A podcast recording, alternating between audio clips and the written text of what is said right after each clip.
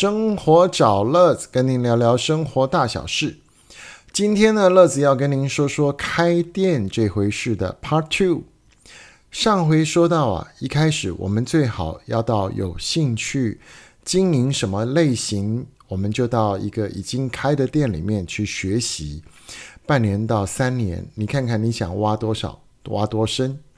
再来呢，就要看看手头的预算。初期呢，就是最好自己的钱只花手上的三分之一，因为经济的不景气，加上最近疫情的影响，大家都看到预备金不够的话，是很难熬过大环境带来的意外。那么第三个就是你的班底最好要有三到五个人哦，这是固定哦，固定营运的班底哦。然后多找一些时间，大家分工演练。那么其次就是找设备，初期可以找二手的，或是先买国内品牌的，但是一定要签一个保固合约。也就是说，如果故障的时候，你多久能够来？好像这样的一个保固合约，万一设备故障的话呢，可以减少营业的损失，或者是暂停营业。那么今天呢，我们要接着聊。在你的团队这三到五个人里面呢，第一个要有人懂会计，他要会抓成本，还有估利润这件事情非常重要。通常呢，要创业的朋友都是热情过度了，或是一时兴起，所以往往在这个时候就会被开店的那种兴奋冲昏了头，忘了要节俭或者评估能力。所以，一个好的懂会计的伙伴非常的重要。那么接下来呢，就是要找地点跟原物料了。以餐饮店这样来讲呢，食材原料现在的供应商都非常的多，所以很好很好找。那么如果你有听我的建议的话，哈，是已经到了前辈的店里去看过的话，你要去挖这些供应商的资料，那就更简单了。像现在来讲，不论是切好的蔬菜啊，要帮您打包配送。或者是肉类啊、手摇饮啊、外带杯啊、碗啊，甚至内用的餐具啊，所谓的身材工具，就算你过去不曾搜集这些资讯，但是现在有了网络，反而也很容易找得到供应商。尤其是食材这一部分的厂商，大部分都还能提供给你测试用的食材，让老板跟大厨啊都可以亲自来试试看。所以这就非常的简单了。那再下一项呢，就是找店面。大家通常都要找三角窗啊，或者是明显的有这个能够吸金的这种店面。可是呢，啊，我们要讲，你去找一个店，要谈房租啊、押金啊、能不能开火啊，这个事情都很重要。还有就是呃，邻居这部分的问题。邻居是不是喜欢你？会不会排挤你？还是一直给你冲康来检举你？所以找这种店面的时候啊，其实要费很多很多的心思啊。那么还有一个部分呢，就是所谓的设计。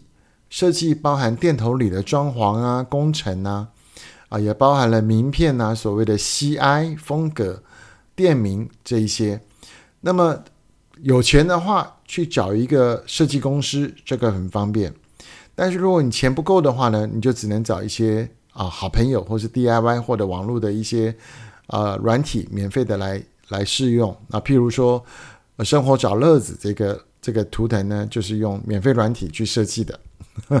好，所以呃，有钱跟没有钱的花法是不一样的。好，那接下来呢，我们讲。真的都差不多了，你要开店了，那更重要的是什么呢？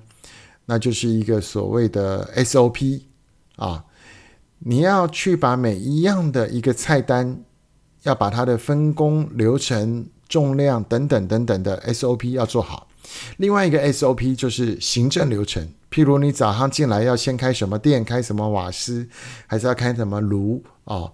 然后呢，钱要算好，电脑要开好，呃，招牌灯等等的，这个都叫 SOP，这都要经过你们初期这个团队反复的演练，具体的写出每一项单项的 SOP 之后，才可以进行真正开店招募跟训练。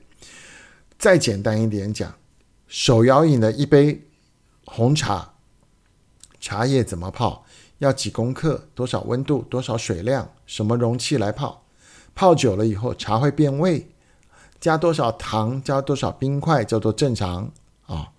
之后呢，有没有这个外带的袋子来装？等等等等，这个都要设定非常多的细的 SOP。